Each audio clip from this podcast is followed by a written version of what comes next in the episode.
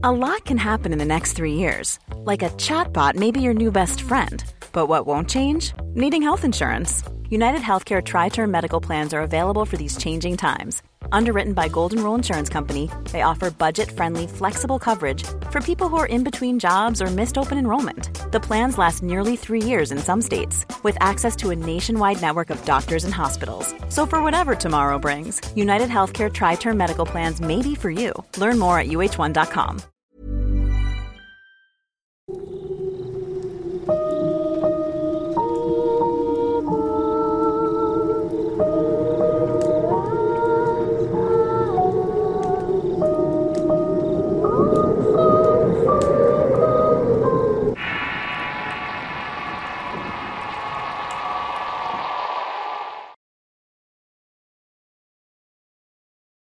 Pertenezco a la ciudad de Encarnación de Díaz, Jalisco y vengo a compartir esta historia. Todo comenzó cuando tenía 11 años. Por esas fechas me diagnosticaron falla renal crónica, y como ven es una enfermedad muy peligrosa por su alta tasa de mortalidad. Los médicos decidieron hospitalizarme en el Hospital General de Occidente de Guadalajara para comenzar el tratamiento. Una noche cualquiera en la sala de pediatría me encontraba dormido acompañado de mi madre. Ella estaba recostada al lado de la camilla rezando. En cierto momento mi madre vio su reloj en el teléfono y marcaba las 2.15 de la madrugada. A esa hora había poca actividad en la sala cuando de repente vio que entró una señora. Pensó que era la enfermera para administrar mis medicamentos. La señora caminó hasta estar enfrente de mi camilla y al tenerla de frente mi mamá quedó impactada por el hecho de que no era enfermera. Era más bien una persona alta de vestimenta negra y percudida. Al ver esa situación preguntó quién era, a lo que no tuvo una respuesta le insistió tres ocasiones preguntando quién era. Pero esta persona seguía parada viéndome fijamente sin contestar. Llegó un momento en que mi madre ya preocupada y un poco molesta preguntó qué se le ofrecía o qué buscaba conmigo, solo para ver la más aterradora imagen, pues esta supuesta persona alzó su brazo dejando ver un dedo largo y sin piel apuntándose a mí. Lo quiero a él, su momento ha llegado.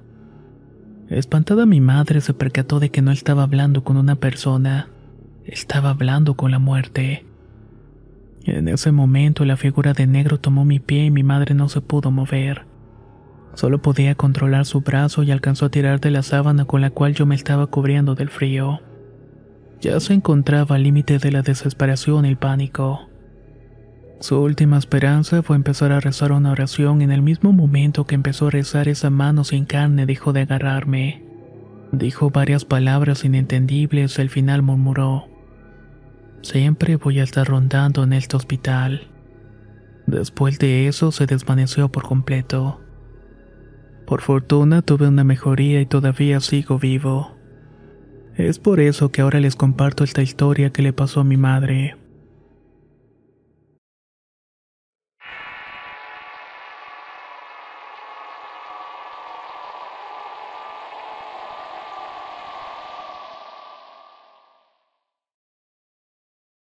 Esto me pasó cuando vivía en Puerto Rico hace aproximadamente dos años. Iba junto a tres amigos de camino para un hospital abandonado en San Germán, Puerto Rico. Serían como la una de la mañana cuando dejamos el carro en un restaurante de comida rápida. Nos fuimos caminando para el hospital que estaba unos 10 minutos a pie. En ese hospital mucha gente entra por las noches para hacer cosas indebidas, jugar a la ouija o meterse sustancias así que cuando llegamos vimos algo que parecían ser velas prendidas en una de las ventanas de la parte de arriba. Pensamos que era algo normal por lo antes mencionado, así que cuando llegamos a la puerta principal decidimos separarnos en grupos de dos. Mi amigo Nele se fue con Flaco y Pepe conmigo. Habían pasado aproximadamente una hora que no ocurría nada. Tampoco encontrábamos nada interesante, así que decidimos llamar a Nele y a Flaco. Cuando Nelly tomó el teléfono lo escuché un poco agitado y me dijo que habían unos perros que lo siguieron a él y al flaco hasta un baño, que los tenían acorralados y la puerta estaba a punto de romperse. Pidió que cogiéramos un palo o lo que fuera para poder espantar a los perros. Les pregunté dónde estaban y me dijo que era cerca de las velas que vimos cuando llegamos. Decidimos salir del hospital y checar dónde más o menos estaban ubicadas estas velas. Cuando llegamos al sitio vimos las velas y escuchamos a nuestros amigos gritándole a los supuestos perros que estaban tratando de tumbar la puerta. Cuando llegamos vimos la puerta arañada y a punto de romperse. La abrimos y nuestros amigos estaban a punto del llanto. Entonces, en esa parte es cuando los amigos nos cuentan qué fue lo que les pasó en verdad. Ellos dicen que querían checar dónde estaban las velas o ver qué era lo que estaban haciendo ahí. Entonces cuando llegaron al sitio vieron unas siluetas encapuchadas mirándose unas con las otras. Fue una imagen aterradora ya que las siluetas se quedaron inmóviles como viéndolos sorprendidos. Ellos dieron media vuelta para retirarse del lugar e intentaron llamarnos pero el celular no tenía señal. Cuando miraron por última vez ya no estaban estas personas. Ahora estaban unos perros grandes parados en dos patas. Estas cosas empezaron a correr hacia ellos. Fue cuando corrieron y se pudieron esconder en aquel baño. Estuvieron tratando de llamarnos pero no tenían señal. Pero creo que fue gracias a Dios que nosotros llamamos y el celular sonó. Dicen que lo que más los asustó de todo esto fueron los minutos antes de que llegáramos nosotros. Los perros empezaron a hablar con una mezcla de ladridos y grito humano. Decían que se los iban a comer antes de las 3 de la madrugada. Ahí todos miramos la hora y faltaban 13 minutos para las 3. Empezamos a correr y la entrada estaba a unos 20 minutos de donde estábamos. Cuando mira el reloj de nuevo faltaban cinco minutos y empezamos a escuchar unas pisadas muy fuertes atrás de nosotros. Cuando llegamos al portón de afuera miramos de nuevo hacia donde estaban ubicadas las velas y alcanzamos a ver una silueta bastante grande mirándose nosotros. En cuestión de segundos se apagaron las velas así que decidimos irnos de ese lugar y nunca más volver ahí. Nosotros solamente le contamos esto a un tío de nombre Pepe él nos dijo que hace como cinco años uno de los que trabajaba con él en las pescas también se metió a su hospital como eso de las dos de la noche. Jugó la ouija y le pasó algo similar a eso. Solo a diferencia que este muchacho terminó con su vida dos semanas después. Ya que decía repetía que unos perros grandes lo estaban persiguiendo siempre. Here's a cool fact. A crocodile can't stick out its tongue. Another cool fact you can get short term health insurance for a month or just under a year in some states. United Healthcare short term insurance plans are designed for people who are between jobs, coming off their parents' plan, or turning a side hustle into a full time gig. Underwritten by Golden Rule Insurance Company, they offer flexible, budget friendly coverage with access to a nationwide network of doctors and hospitals. Get more cool facts about United Healthcare short term plans at uh1.com. Planning for your next trip? Elevate your travel style with Quince. Quince has all the jet setting essentials you'll want for your next getaway, like European linen, premium luggage options, buttery soft Italian leather bags, and so much more. And it's all priced at 50 to 80% less than similar brands. Plus, Quince only works with factories that use safe and ethical manufacturing practices. Pack your bags with high-quality essentials you'll be wearing for vacations to come with Quince. Go to quince.com slash trip for free shipping and 365-day returns. La primavera está aquí, así que es el mejor momento para sacar lo viejo de la rutina y vivir nuevas experiencias, entre ellas nuestros estrenos de terror, y hasta una nueva manera de obtener dinero con tus compras gracias a iBota. iBota es una app que puedes descargar totalmente gratis y que te da la mayor cantidad de dinero en efectivo en cientos de artículos y marcas, no solo las botanas que disfrutas mientras nos escuchas, Olvídate de otras apps que son igual que brujos charlatanes y solamente te dan puntos fantasmas. Con iBota simplemente agrega tus ofertas a la aplicación y obtén dinero real que podrás transferir a tu cuenta bancaria, PayPal o tarjeta de regalo. No lo dudes y únete a una comunidad con 50 millones de usuarios que ya disponen de los beneficios de más de 2.700 marcas y tiendas, como Lowe's, Macy's, Sephora y Best Buy. Y para que termines de convencerte, en este momento iBota está ofreciendo a nuestro público 5 dólares solo por probar iBota usando el código ROR cuando te registras. Solo tienes que ir al App Store o Google Play Store y descargar la aplicación iBota gratis para comenzar a ganar dinero en efectivo y usar el código ROR. Esto es iBota en Google Play o App Store y usa el código ROR. Aprovecha los nuevos comienzos y corre a descargar la aplicación para ganar más cashback.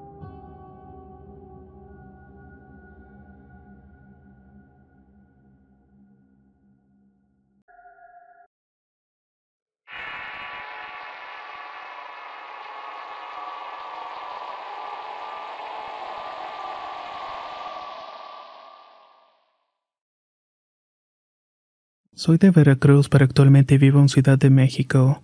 Voy a compartir un relato que consta de una misma cadena de sucesos en un hospital ocurrido hace aproximadamente cinco años. Mi papá se vio muy enfermo y a punto de fallecer en el Hospital General de la ciudad de Veracruz. Aunque tenía las mejores atenciones por parte de doctores o enfermeras, no parecía mejorar. La primera noche cuando llegó a urgencias a causa de un derrame cerebral, el pronóstico era que no pasaría la noche, pero lo logró. Un par de días después nos subieron a piso. El quinto piso para ser más específicos.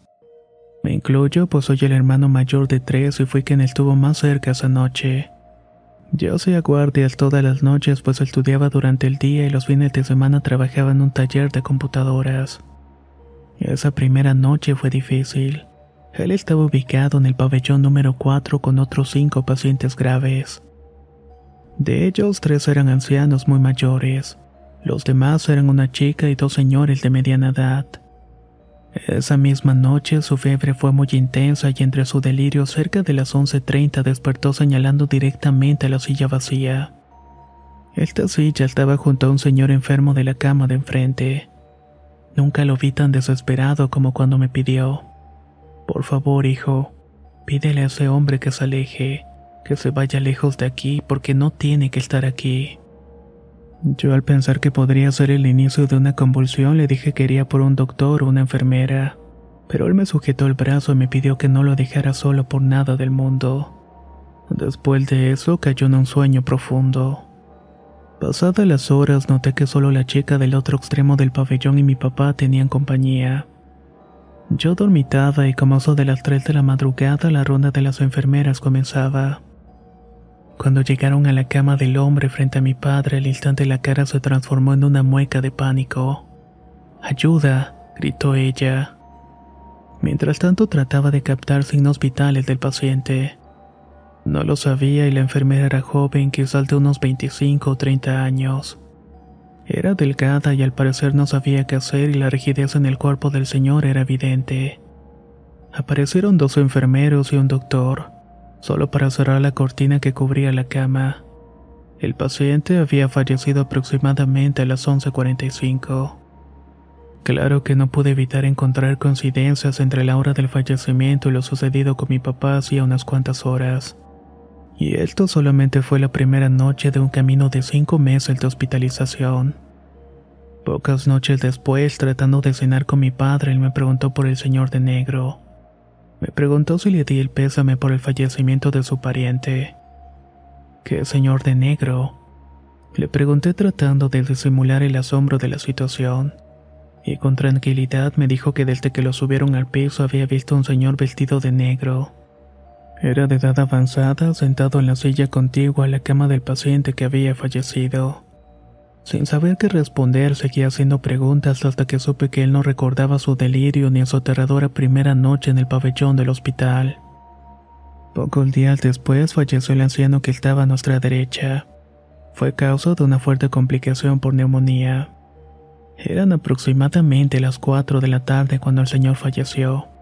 Yo estaba en el trabajo, pues era domingo y era mi tía quien estaba con mi padre cuando esto pasó. En este caso, el fallecimiento no fue una muerte trágica. El señor tuvo una crisis de un par de minutos y luego falleció. Mi tía optó por no platicarme nada, pues lo consideró poco prudente. Aparte de que estaría toda la noche y tampoco se lo contó a mi papá. Yo llegué poco después de las nueve de la noche de mi trabajo. Mi tía me comentó que mi papá durmió toda la tarde y que el tratamiento le causaba mucho sueño. Que por favor no me despegara de él y así empecé mi guardia. Ninguno de los dos sabía del fallecimiento. Pasaban de las dos de la mañana cuando casi dormido me animé a bajar a la pequeña cafetería. Solo de nombre porque solo había máquinas expendedoras de Barcel, una de Bimbo y una máquina de Nescafé, la cual únicamente ya tenía capuchino. Además de eso, únicamente había otro guardia que dormitaba 20 metros adelante. Con café en mano me di cuenta de que no tenía más cigarrillos. Recordé que frente al hospital había un oxo. Era una de esas noches tranquilas y calurosas de Veracruz. Aunque en el pabellón había frío por el aire acondicionado, afuera estaba unos 25 o 30 grados. Crucé la avenida 20 de noviembre y todo era soledad. Unas pocas personas estaban durmiendo en las afueras del hospital pues no les permiten quedarse con los pacientes en el interior.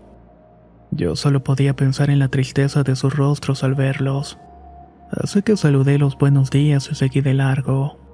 Llegué al autoservicio, pedí la cajetilla, un encendedor, un refresco de cola y galletas de chocolate. Me quedé fuera del hospital unos 20 minutos que me duraron un par de cigarrillos. Al aclarar un poco la mente, de vuelta pasó al expedio de café y subí uno para mí. También subí uno para la madre de la chica en el extremo del pasillo. Con cautela subí las escaleras pensando en que cada piso se ve igual que el anterior. Segundo piso y muy seguramente idéntico al siguiente. El cuarto piso y luego el quinto. Eso me abrumaba y sentí terror de pensar que podría doblar en el siguiente piso y ver el letrero que dijera tercer piso de nuevo. Esas cosas pasan, ¿no? Mis temores raros y un poco elaborados no eran más que comparado con lo que estaba unos segundos de vivir. Doblé a la izquierda, caminé el pasillo de no más de cinco metros y de nuevo a la izquierda. Vi a la señora sentada y le ofrecí el café. Lo aceptó y preguntó por la salud de mi padre. Me comentó lo trágico del fallecimiento del anciano, cosa que yo no sabía. Aunque viendo su estado y su avanzada edad no era sorprendente. Luego supe que mi papá tampoco sabía de este fallecimiento. Tan pronto me senté a su lado junto a la cama que ocupó el ahora difunto, mi padre comentó. Acabo de escuchar que el señor difunto tiene dificultades para ir al baño. Por favor apóyalo. Creo que no tiene compañía el día de hoy. Mi sangre se heló y sentí como se me hacía un nudo en la garganta. El hombre era el último junto a la ventana y no pudo ser alguien en la siguiente cama. Me reservé a decirle a mi padre que llamaría a una enfermera. En cuanto se durmió, me alejé de esa cama y esperé a mi relevo en la sala de espera. Después del incidente del anciano pasaron varias semanas en relativa calma con algunos sucesos inexplicables, aunque no tan menos raros. Ya iba entrando noviembre a Veracruz y es como cualquier lugar otoñal. El viento fuerte del norte hacía sonar su fuerza contra las ventanas de cristal del pabellón del quinto piso. El aire silbaba entre el complejo de tres edificios que es el hospital. Me mantenía despierto, pues nunca falta la persona que te platica de la planchada. Esa enfermera que anda por los hospitales cuidando enfermos solitarios y despertando a los familiares que no hacen una guardia vigilante. Buscaba en el teléfono algo con que entretenerme, pero era inútil. Facebook no tenía nada interesante y era muy avanzada la madrugada de aquel lunes. Había sido un turno intenso para los doctores y enfermeras, pues bajaron muchos pacientes por análisis, radiografías y demás.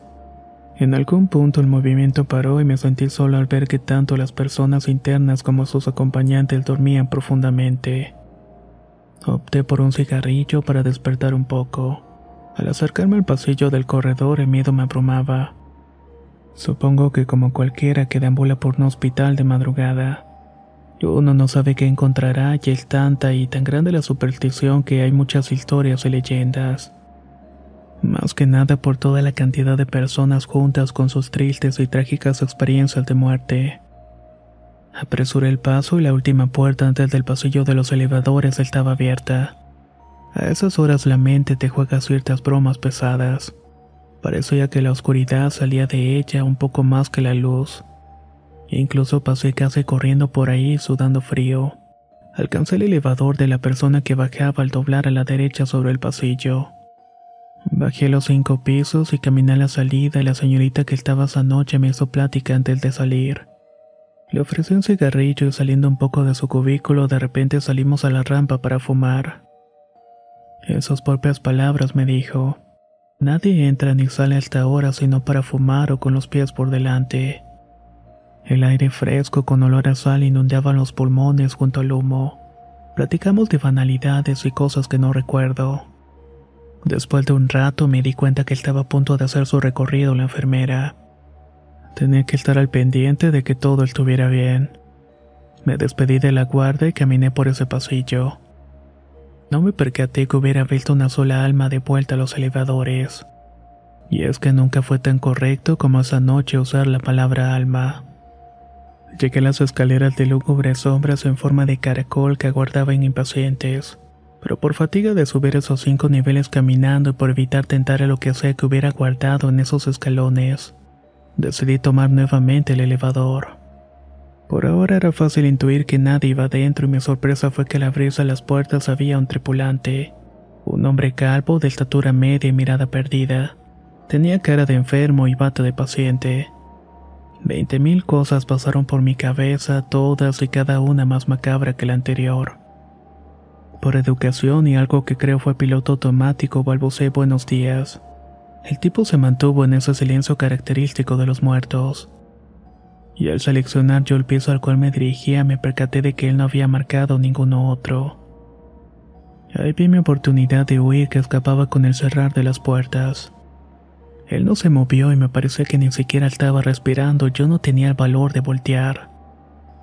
La fracción de minutos que tardó en llegar al quinto piso se prolongó tanto como es posible. La luz del elevador bajó por un momento y en un instante vi el avanzar vertiginoso de cada nivel. Uno, dos, tres. Yo rogaba que alguien más abordara y que se abriera la puerta para bajar de inmediato. Todavía las puertas no terminaban de abrirse cuando llegué al quinto piso, pero salí disparado sin decir una sola palabra. Mi razón comenzó a actuar y pasó por mi mente la idea de que era un enfermo desorientado, quizás alguien sedado o extraviado. ¿Qué tal si llevaba un rato encerrado en el elevador? Escuché el cerrar de las puertas y pensé en ayudarle. Volví, oprimí el botón del elevador y 15 segundos después las puertas abrieron. Pero ese hombre de la mirada fija ya no estaba ahí. No pudo bajar en tan poco tiempo ya que las puertas habían cerrado. Aclaré mi garganta del regusto del cigarrillo y entendí lo que había ocurrido. Había tomado el elevador con alguien que no tenía que estar ahí. No esperé nada más, quizás lo siguiente me mataría de un infarto. Di media vuelta y tan rápido como pude llegué al pasillo donde vi a una señora que había bajado del elevador sentada con un libro en las manos. Ella solamente me volteó a ver. Su mirada me dio a entender mucho. Basta con decir que no se hace elevador durante la noche ni una sola vez más en la que ella se encontraba en las escaleras de su vida. ¿Qué más secretos guardan esos cinco pisos? Es lo que no me dejaba de preguntar mientras veía a mi padre respirar con dificultad. Pero sin duda es un lugar bastante extraño en el cual nadie quisiera estar.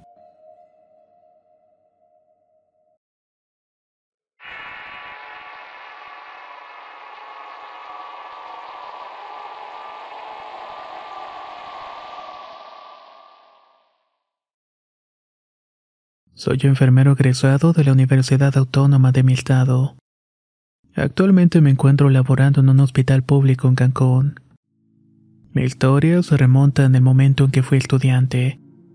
Ahí cuando la universidad nos mandaba a los hospitales grandes de la ciudad de Mérida a realizar nuestras prácticas hospitalarias. En casi todas mis rotaciones me tocó estar en el mismo hospital y el mismo turno, el de la noche. De hecho, es mi turno en el cual estoy actualmente laborando. Este hospital es conocido y es el más grande del IMSS en la ciudad, y en aquel tiempo me tocó estar en el área de urgencias adultos. En una de las guardias, uno de los enfermeros que tenía cargo me dijo que necesitaba un equipo específico. De hecho, iba a administrar un medicamento el cual solamente podía encontrarse en el área de urgencias pediátricas. Para llegar hasta este lugar tenías que rodear por el hospital y pasar las áreas de terapia intensiva y quirófano. Luego caminar por un pasillo muy largo como de unos 200 metros. Esa ocasión eran cerca de las 3 de la madrugada. No había absolutamente nadie en el pasillo y no había un ruido ni hacía frío muy fuerte. Era casi como si estuviera dentro de un quirófano que siempre debe estar frío. Hasta ahí se puede decir que todo era normal. Me dieron el equipo y al salir de ahí me encontré una compañera de la facultad que estaba yendo terapia intensiva por un medicamento. Me pidió que la esperara para que volviéramos juntos. Me quedé en el pasillo y ahí fue cuando escuché una risa y un canto de una niña. Al principio no me pareció extraño porque a pocos metros estaba la puerta de urgencias pediátricas. Pero lo que me hizo quedarme frío fue que esos sonidos no venían de ahí, sino más bien del final de ese largo pasillo. Al ver hacia acá se escuchó una puerta que se abrió y volví a escuchar el canto de una pequeña. Parecía acercarse dando brincos hacia donde yo estaba parado. Las piernas me temblaban y mi cerebro me gritaba que corriera, pero mi cuerpo no me respondía. Sentía como si me encontrara sumergido en agua fría y solo me invadía el terror porque a pesar de escuchar cómo se iba acercando más y más, estaba petrificado y no podía ver nada, ni una sombra ni una silueta. Mis manos me fallaron y dejé caer el equipo que tenía sostenido. Casi cuando pensé que eso pasaría frente a mí, el ruido se desvió y se metió por el pasillo que quedaba escasos metros a la izquierda. Ese otro pasillo muy corto daba hacia las puertas del quirófano que son de tipo va y ven. La cereza del pastel fue ver que esas pesadas puertas se abrían y cerraban mientras el canto desaparecía adentrándose en el lugar. Cuando ya no lo escuché más, mis piernas aflojaron y sentí muchas náuseas. Salí corriendo y no me detuve hasta que el enfermero que me mandó al principio me detuvo al llegar a urgencias. Me preguntó qué tenía y yo estaba pálido y frío. Solamente pude tartamudear la niña. Él con mucha calma me pidió que me sentara y me dijo que no tuviera miedo, que ella no me haría nada y que solo estaba jugando un poco. Yo me quedé con la cara de sorprendido y él me contó que es una niña que hace muchos años falleció en el hospital.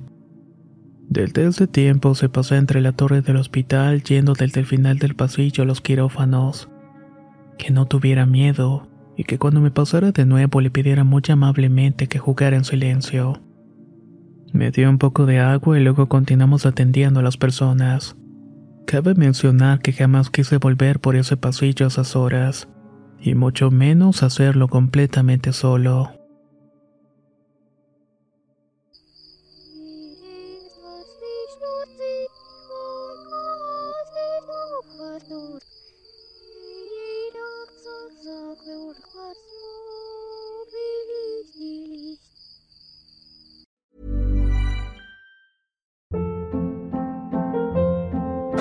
Hold up. What was that? Boring. No flavor. That was as bad as those leftovers you ate all week. Kiki Palmer here, and it's time to say hello to something fresh and guilt-free. Hello Fresh. Jazz up dinner with pecan-crusted chicken or garlic butter shrimp scampi. Now that's music to my mouth. Hello Fresh. Let's get this dinner party started. Discover all the delicious possibilities at hellofresh.com.